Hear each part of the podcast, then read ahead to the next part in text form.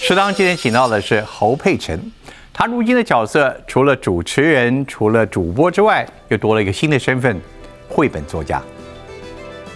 这个故事存在我脑子里很久了，我自己就很像鱼吧，就是好像活在鱼缸里面的那个鱼。公众人物。啊，对啊，然后。我播报的日子其实真的战战兢兢，我每天都非常害怕。媒体这条路走下来到现在，你的感觉是什么？格格不入。哎，格格不入。直到后期播的，你还是没有办法真正去放松啊？没有放松过，你有放松哦？你放很松吗？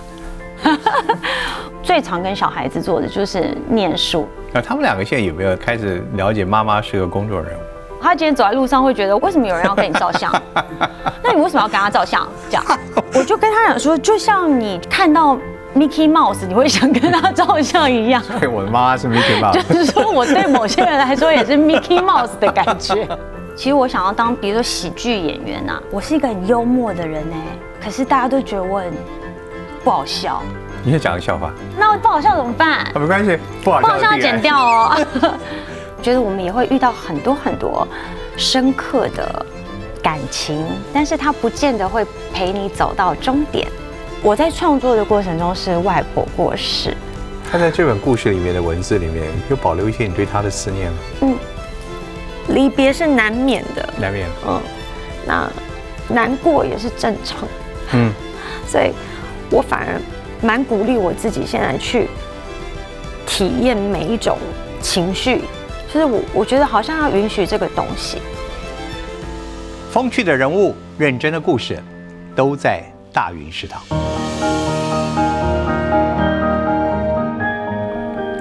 于是米米带着白雪到了美丽的海边，白雪离开了保护罩，终于在蔚蓝的大海里无拘无束的游泳唱歌。而电力快用完的米米也踏上回家的路。他们约定好会永远住在对方的记忆里，因为难得有一个特别的朋友，能在其他人都忽略你的存在时，看见你，并且听见你内心的声音。多美啊！如果每天都有这么一段声音来伴我们入梦，那实际上是人间的美境跟何等的境界！非常谢谢。也仅有这一次，非常感谢侯佩岑小姐来到我们节目，帮我们朗诵一段你自己的新书中一段非常棒的语言。呃，这个也是您今天带来的啊，这个是这个呃，是不是对你也有一个特别的意义？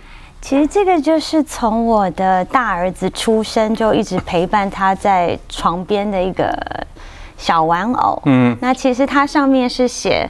呃，Somebody at USC loves me，因为 USC 是我上大学的地方。然后其实这个是我的堂弟，因为他也去了南加大。然后那时候我刚好生了大儿子，他就买了这个送给我们，所以就一直陪着哥哥。然后我最常跟他们做的就是念书。你刚刚念的这一段啊，你有你经常也会念一些床边故事或什么呀给小孩吗？你些小孩一个八岁，一个五岁，是吧？对，八岁的。其实哥哥太习惯听我讲话，因为我就是一个不大运动的妈妈，所以我都是做静态的事。然后静态的事，我就觉得就是念书。那一开始他中文不太看得懂，英文不太看得懂，我就用念的。所以我觉得最常跟小孩子做的就是念书，对我来说也是。比较容易的事情，但如今有一本自己的书可以念了。我们刚刚听到的这一段，其实是来自你自己的一个新的绘本的书，对，叫做呃，看见你，看见你，听见我，遇见爱。嗯，哦，这本书，这是你自己的原创的一一个第一次的尝试啊。嗯，呃，绘本，哦，里面有很美丽的文字跟图案，但是故事不是特别的长，但很好玩。哦，你自己想一下，这故事是什么？嗯，其实我一直想要，我一直想要表达，就是我们很多时候会遇见不一样的朋友、不一样的人，甚至家人。有时候我们都是来自好像感觉不一样的世界。那如何从这个相遇当中去得到一些爱的感觉、一些温暖的感觉，然后去看见一些世界定义之外的美好？嗯。当有一天要离别的时候，因为我们人总是会有离别的那一天，那又会有什么样子的感受？嗯，那很多事情是谁也拿不走的。这个故事很有意思，其实他讲的就是一个外星人啊，跟 跟一个鱼，然后他们彼此有有既然相通的方式是，他们可以彼此互相看见、互相听见，但是这个外星人只有一年的时间在地球上，嗯，他们经过相处。所以你刚刚如你讲的，你你想表达的是遇见爱，爱是你的最主要的用意。你想传达什么样的爱给你所有的读者？我想传达的是说，爱是一种祝福，嗯，是一种无声的话语。然后爱不见得一定要握在手上，爱是可以记得的，然后会永远在的。嗯。这本书的酝酿多久？其实写的过程很快，但是这个故事存在我脑子里很久了。嗯，听完对外星人那么有兴趣？也不是，因为总觉得好像遇到一个如果跟我们不一样的人，我们就觉得他好像是另外一个世界来的，所以我就会定义他们是外星人。嗯，那鱼可能我觉得我自己就很像鱼吧，就是好像活在鱼缸里面的那个鱼。公众人物。啊，对啊，然后，呃，也也不会特别想象要自由自在，在鱼缸里头的生活也挺好的，然后只是就一直不敢走出舒适圈，所以就会有这两个人物的出现。这本书，呃，刚刚我们听到胡飞生小姐她念这本书，因为这本书其实是不仅是文字，也是一个语音书啊，你自己配了这个音，对，而且是中英并列啊，有 中文、英文的。然后这本书虽然看似像童书，你自己也说，其实你写给每个人心中的朋友，那个小朋友、老朋友心中也有小朋友，所以你这本书到底写给大人看，还是写给小孩看的？我知道你的声音是绝对写给讲给很多爸爸听，所以家里面小朋友在晚上睡觉的时候，爸爸啊，其实也可以在旁边听一听。孩子听的是童书，爸爸怎么听的是怀念的侯佩岑的声音？嗯。呃，回忆一下，对对对，但其实一张，对，我真心觉得我是写给大朋友的，但小朋友也是可以有小朋友自己的体验。其实我觉得大朋友的感受应该会更多。你有没有试着给？呃，我相信应该有，你念给自己的小孩听过吗？给小孩听了之后，他们的这故事，他们听到的，呃，最典型的反应是什么？我记得我大儿子第一句话就告诉我说：“好悲伤哦。”因为他要离开，最后他觉得很 sad。嗯，然后我就问他说：“哪里 sad？” 他就说：“不知道，反正他就是觉得很难过。”嗯，但是我我知道，哎，以前我会很排斥他们难过，或者是我给人家难过的感觉。可是我现在觉得难过很正常。那其实你应该试着陪伴那个难过，因为难过以后，你可以再想想看，除了难过还有什么？难过是你预期小孩子有的反应吗？其实我本来没有觉得小朋友看了会有这种感动，哎，可是我现在听到好多朋友分享，就说孩子念完了以后有点是有点悲伤的，依依不舍的悲伤。嗯，然后有的小朋友会哭，嗯哼，我小的就有点想哭。我我以前我会试图赶快再拉回欢快的气氛，但这次我让他们读完这个书，我就让他自己想一想，我没有关系，然后知道说很多时候不一定要在旁边那个人才在，就算那个人不在你身边了，你记得他，他住在你心里的房间，他也不算离开你，所以我希望他在那个舍不得中间可以知道说，嗯。不是真正的分离，就是再也不相见了。你为什么会想跟小朋友讲这些事呢？嗯，可能我在创作的过程中是外婆过世，但是这个故事是一路嘛？你看，我们从呃，外婆是跟你很亲的人，很亲的人。嗯，他从小就是外婆带带着我。嗯，他后来是年龄也大了，嗯，九十九十多岁，九十多岁。嗯，你后来有机会跟他说 goodbye 吗？嗯，就是比较难过的，就是因为后来外婆是不太能讲话了，就是他已经失去那个言语的功能。那后来也是都是鼻胃管进食，所以其实都不太不能言语了。对了，就是不太能动，也不太能讲话，所以我没跟他讲太多话。可是我觉得他知道，但是我没有，就他过世的时候我才有跟他讲讲话。他在这本故事里面的文字里面有有保留一些你对他的思念吗？嗯，有啊，哎呦，因为其实外婆走的时候，我们就觉得他已经就是已经高龄了嘛，然后也希望他脱离这些痛苦，所以本来外婆走之后，我们都希望不要难过，就是不要流眼泪。那我我在写这个故事的时候，我我就是觉得。离别是难免的，难免。嗯，那难过也是正常。嗯，所以我反而蛮鼓励我自己，现在去体验每一种情绪。以前我会只允许我自己是正正正面的情绪。孩子跌倒，我是说不要哭，不要哭。然后哦，不要生气，不要生气。现在我都会说，你你你觉得你现在有你想哭一下吗？就是我我觉得好像要允许这个东西。你更想告诉的是，所有的这些读者，无论是大读者、小读者，哦，这个别离本身其实它只是形体上的分开，嗯，但是如今可能外婆在你心中活的那个爱，反而是更鲜、更鲜明了啊！我看到你的故事最后情况好像也是如此，嗯，形体不在了，那个外星人。那外星人有一次，外星人电力不足，还要回去充电。但是他跟这个这个鱼，他把鱼放生到一个海洋的世界去，让他有个新的生命的成长。然后他们彼此永远互相的相互依恋着，相互眷恋着。而这个比可能每天都要占有着他，每天追逐他来的更有意义。嗯，你想说的就是这个。丹哥，谢谢你。这是我想说的。所以到这边，小孩子应该，你觉得在这个年龄，他们懂这些，对他们将来会有 会有什么样的帮助？其实我觉得他们现在不见得会懂，所以我才说大朋友念起来可能比小朋友的感触更多。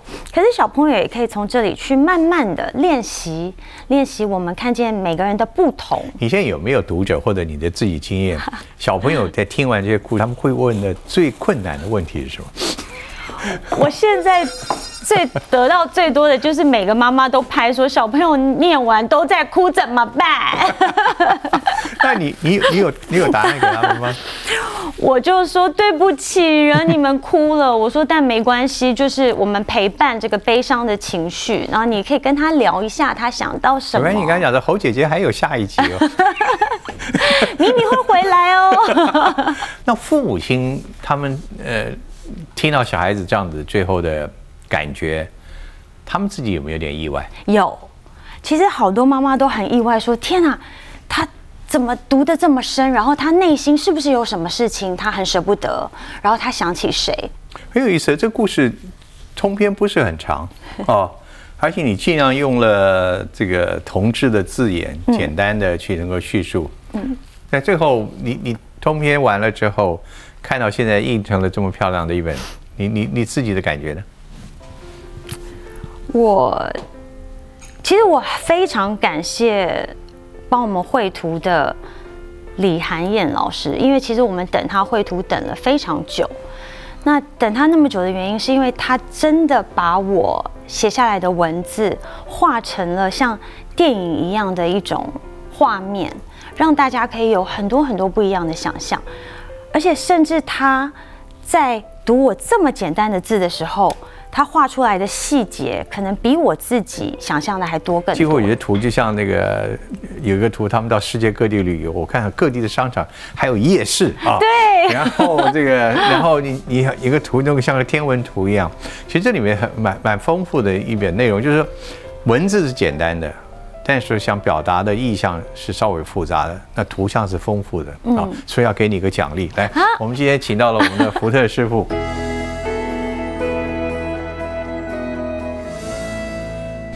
要特别来，这是什么？我们的第一道菜，法式小羔羊排，也也是一个充满想象力的嘛。啊，你还没有结婚吧？还没，还没，还没。小时候有没有呃床边故事，或者是小时候有故事念给你听，对你都没有？没有，没什么童年。端哥，我小时候的床边故事是李艳秋姐姐读的。李艳秋啊，哇不得了，那那，难怪难怪你有你有你有你有你有得到得到得到一些真传，也许一直听着李艳秋姐姐的故事，如今回想起来，嗯，我们觉得儿童在这个年幼的时候有这些故事相陪，无论是爸妈念给他们听，嗯，或者听目前流行的语音书，嗯，你觉得真的是不是很重要的一件事？对我来说太重要了。嗯，声音从小到大对我来说就是一个非常非常重要的陪伴。嗯，我是一个很胆小的小朋友，然后可能跟外公外婆相处时间比较多，然后他们也不会念故事给我听，所以他们就送我了我一台，然后好多录音带啊，然后就是每天听，然后或者以前听广播，嗯，连广播剧我都爱听，然后就这样听听听，所以声音对我声音的陪伴对我来说太重要了，我就一直很希望。我的孩子也可以不要觉得孤单，就是声音都一直在这样子。然后连我自己去念书、念大学的时候，我不我一个人住宿宿舍，我都是开着收音机或开着电视在念书的。这样让我觉得我不是一个人，然后是陪伴着。你需要那么多声音陪伴？对，我不我。直到现在大一点，老了就可以安静戴个耳塞什么的。以前我是要永远有声音的，所以声音对你来讲是一个呃，是一个有安抚作用，是一个很棒的陪伴。但你有想到后来你自己也开始用声音开始你的工作了？没想到。对啊，现在还记得那段日子吗？其实我很怕看到自己的。听到自己的声音或看自己的，你现在这本书叫大家要听，你还怕别人看到？我自己好害怕听啊！我觉得像以前我们播报的时候，如果有那个重播的话，我都好怕听。我觉得天哪，我的声音太聒噪了，太大声了，然后太高了，然后就是。你还记不记得那段日子里面，你有多少的观众为你着迷？我播报的日子其实真的战战兢兢，我每天都非常害怕，然后一直很担心自己做不好。然后我都记得我播新闻的时候是双手紧握着自己的手，因为真的太太紧张了，手指都快僵了。嗯，不管就就算播到最后一天都是那么紧张。你后来播了到最直到后期播了，你还是没有办法真正去放松啊。没有放松过，你有放松哦？你放很松吗？我当然是，我当然是麻木了，不是？我我每天播新闻，还是很害怕。弄不清楚叫放松，叫麻木了，对对。职业性的疲，职业性的这个习惯，也许怎么样？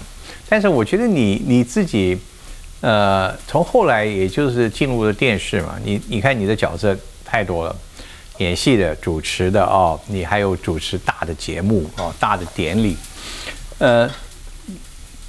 这都不是你原先的规划，对不对？你原先只说，好像你在美国念完大学之后，你还转转往日本念书，像后来在台湾的一段意外的历程，让你留在了媒体这条路走下来，到现在，你的感觉是什么？格格不入，哎，格格不入，就是可能我做主播是我第一个工作，但是做主播的时候，我又不是我是最年轻的主播，所以。我也不觉得我是一个称职的主播，然后做主持人的时候，我又是从主播做主持人，然后我也不觉得我是一个专业的主持人，所以其实，在各个领域上，我都觉得我还有更好，我还可以做更好，然后更进步，然后我永远就觉得我是不是不适合在这里，所以其实我也会有这种问题，就是我好像不能融入。就是在各个角色里头，其实我都会觉得我其实是外星人，我是局外人，但是我很努力的要做好我该做的工作，这样。这什么原因给你这种感觉？会不会是缺乏自信？因为我几乎在年代播新闻的时候，我大概每两个星期我就会到董事长或是葛姐的办公室跟他说对不起，对，说 葛姐对不起，我觉得我。不能胜任，然后葛姐就会很棒的，像教练一样的跟我说了大概五到十分钟的话之后，我离开她的办公室就说：“好，葛姐爱你哦，加油，可以的。”然后我就明天又再来上班了。所以你生命中永远需要啦啦队 啊！对，因为就是我会觉得天哪，我是不是我真的不适合，或是我没有做好这样？怎么会这样子啊？真的，你你你听到别人对你的赞美，你你都觉得你都觉得嗯不真实吗？对，对，就是对，真的就是我会觉得不真实，然后这两年我才慢慢学会的。这两年对，这两年就是肯定一下自己，然后跟自己说，那我赶快问一下，这两年发生了什么事？嗯，我觉得我可能也要看见一下自己，有的时候都没有都在想看世界、看别人，我忘了看看自己，那这然后也这两年为什么会有这个感觉了？这两年我一直在想，世界定义的事情真的就是这样吗？会不会世界片很大，就是我们以为的这一切都不是真的？你你现在是进入外星人的世界是？不是，就是我一直在想说，我就是那种按部就班的好学生。老师说这样子就是对，我就是这样子去做。你的确是个好学生，对，嗯。然后呢？所以我没有其他的想法。可是如果我有呢，那我现在就会去听听我自己内心的声音。你是一个很容易得到掌声的人，你不必去为了掌声而而去去去去随意啊，对，因为随和啊。我有自己在想，我不是讨好型的人格，但是我不想要让人失望，或是让人因为我的任何行为而不开心。那你过去的这些这么多好的表现，难道最后表现完了，你都充满的是自己的检自我检讨？是你都没有真的去快乐。比如说主持完了金钟奖，主持完了什么大型晚会之后，你回来哇，我好像漏了哪一段，我没有做好哪一段，你从来不会觉得没有对，没有庆功宴，没有没有，就是主持一下班就回去说啊，刚刚这一条应该怎么讲的，然后这那到条啊时间没空照到。底这个这这将近二十二十年的整个工作里面，有没有哪一刹那你真的觉得你得到了满意？都没有。我是很开心在做的但是我没有自满，觉得说我这次做的真棒。嗯，但是我是这两年才开始决定要好好的鼓励自己，说其实你很不错那。这两年突然觉得你可以把握自己，你想做什么？你有什么想做过去没做的事？你现在准备想做了，有没有？可以跟我们分享吗？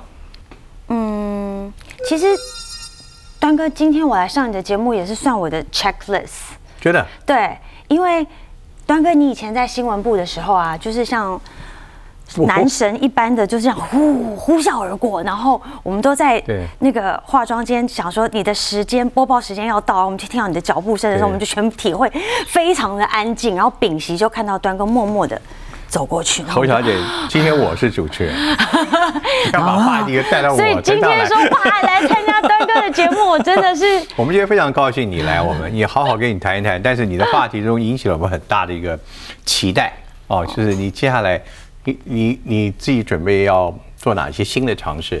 有没有？我想很多朋友应该也很有兴趣，是吗？其实我没有，我只想做自己了。我希望我可以真正的关注自己，然后肯定自己，不要再时时刻刻想要躲起来。你过去躲起来了，我会有点想要躲起来，因为我觉得不小心出现的时候，好像总会有一些，嗯，可能我招架不住的事情会发生。你怕舆论？呃，好像这个是我事业的一个节奏，哎，就是比如说大家认识我以后，就会有一个可能我无法招架的舆论，或是我没有想象过的事情，会令到我有一点不知所措，然后所以你与其把自己藏起来算了。我会我会对那时候希望就是我不先侵扰你对先讲对对对别来打搅我对，或是不讲话是不是就没事了这样？嗯，但现在你觉得这样子不对？我现在其实我觉得那个我也没有后悔我当初这样子，因为我觉得那是我会的，那那是那也只是当下我能做的。但现在我会很希望，如果我有什么事情，我先肯定一下我自己的状况，那我可以很勇敢的把我心里想说的事情讲出来。所以你现在有什么要跟大家说的吗？嗯就是希望我们都能够活出世界定义以外的美好吧。我们要上个菜，然后你告诉我们，现在你最想谈什么样的话题？张哥来，先喝一杯。好，可以，可以，可以，可以，可以可以。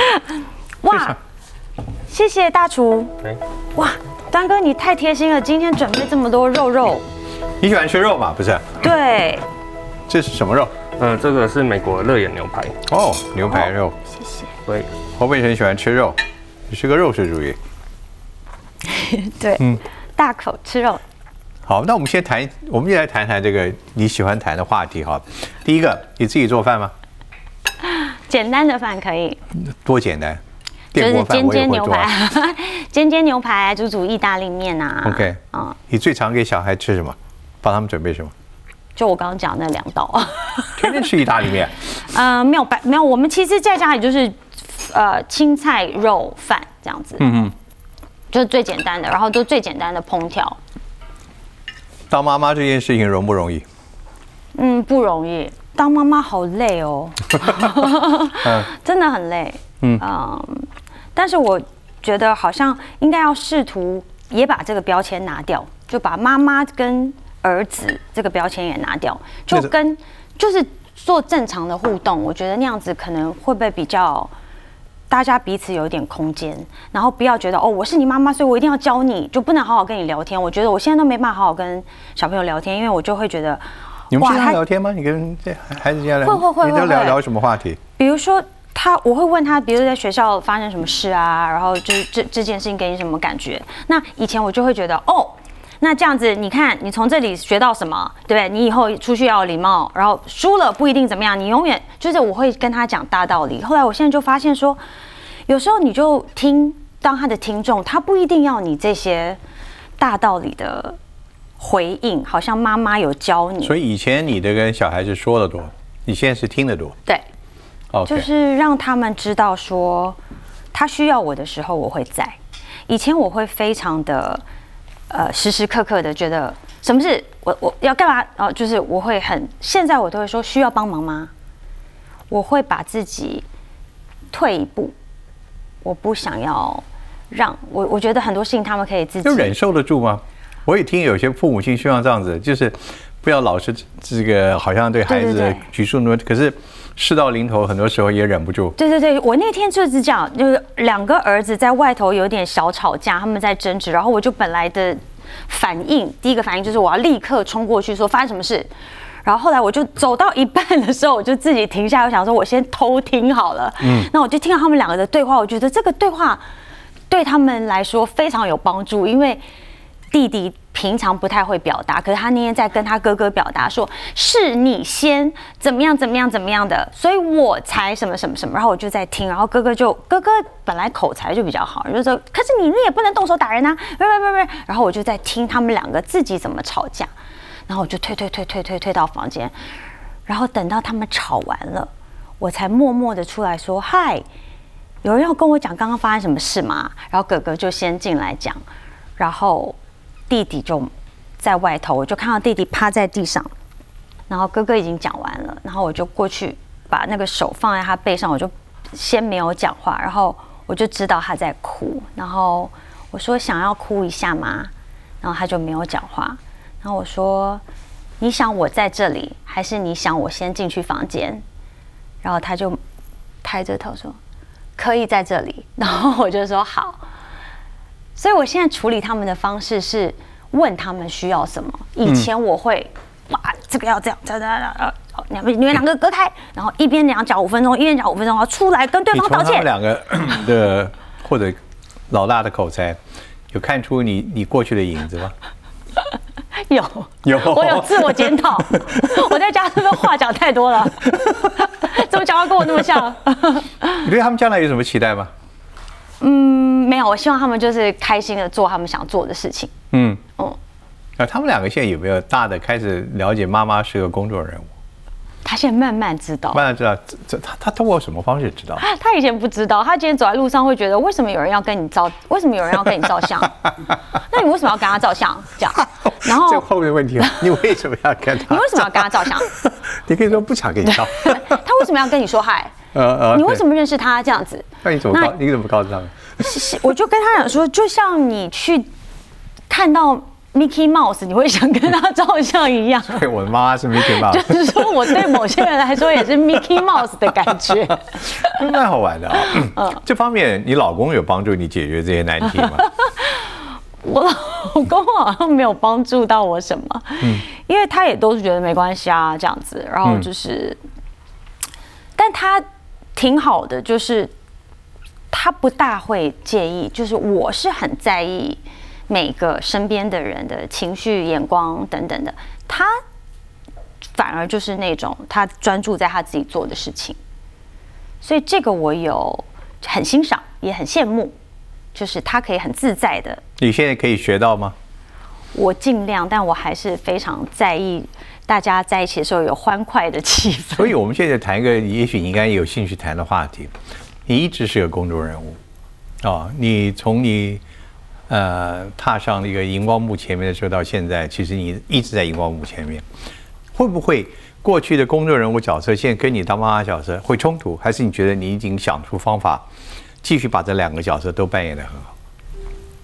我好像没有把公众人物这个角色很深刻的植入在我的心里面，嗯，所以我还是很一般的，就是在当他们的妈妈，嗯哼。所以我好像这个转换上还好，但是我可以感受到，比如说同学的妈妈就说啊，就是你出现啦，或者是就是会有反应的时候，我才会惊觉说，哦，对对对，就是我忘记说，可能他们觉得的好主播跟现在看到的伊燕妈妈是应该要有很大的差别，这样子。那你现在这两年之后，你现在做要自己 做自己，你未来？意味着是你未来会在表演活动或者在公众舞台上面会更活跃吗？其实我希望做一些以前我不敢做的事情。我我一想问什么事，你一直没讲。我不知道呀，你觉得我可以干嘛呢？我怎么知道你可以干嘛？你可以做很多事啊。那你说我们两个来做个运动节目怎么样？丹哥，你你可以可以给我做 CPR 节目的，不是运动。年龄大的人一旦遇到状况，怎么去抢救也可以。然后这个主意不太好，我们对你想做什么？我想要做一些好笑的事。其实我想要当，比如说喜剧演员啊。我最喜欢看的就是那种呃 stand up comedy 哦，我觉得。我是一个很幽默的人呢，可是大家都觉得我很不好笑。你先讲个笑话。我不行不行，这种笑话不是不能乱 Q，这会突然间很冷场。那个，但我我觉得我是一个幽默的人，对不对？我相信，我相信。我好不好笑？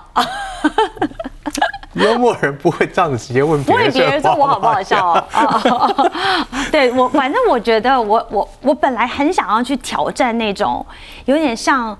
我们是讲单口相声，但不是，不是那么制式这种以前相声，但是就是那种。你会发觉你自己被你过去的这个包袱给绑住了，是吧？对，所以我讲笑话的时候，大家都不相信我讲的那个是笑话，对，就会忘记。所以你希望有一次可以到那个那个那种那种脱口脱口秀的舞台去表演？对对对，比如说那种 comedy club，你讲一下，他们就会笑这样子。你有试过表演吗？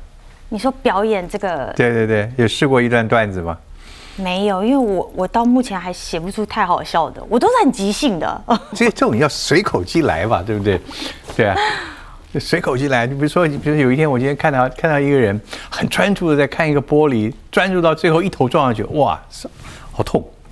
这玻璃谁擦的？对，不好笑，对不对？这就是我。端哥，你看啦，但是但是但是不能这样，但是但至少我可以努力的凑出一段来啊，对不对？你就要你就要努力的主播要努力的凑出来，努力的凑出来，对。不行，我们还是有一个主播的一个。我早就没有这个东西了，这你没有那那不然你刚刚你看你刚刚讲的那个笑话就应该主播不会撞玻璃吗？主播什么都会事情发生啊，人家都会觉得主播就是不会撞到玻璃。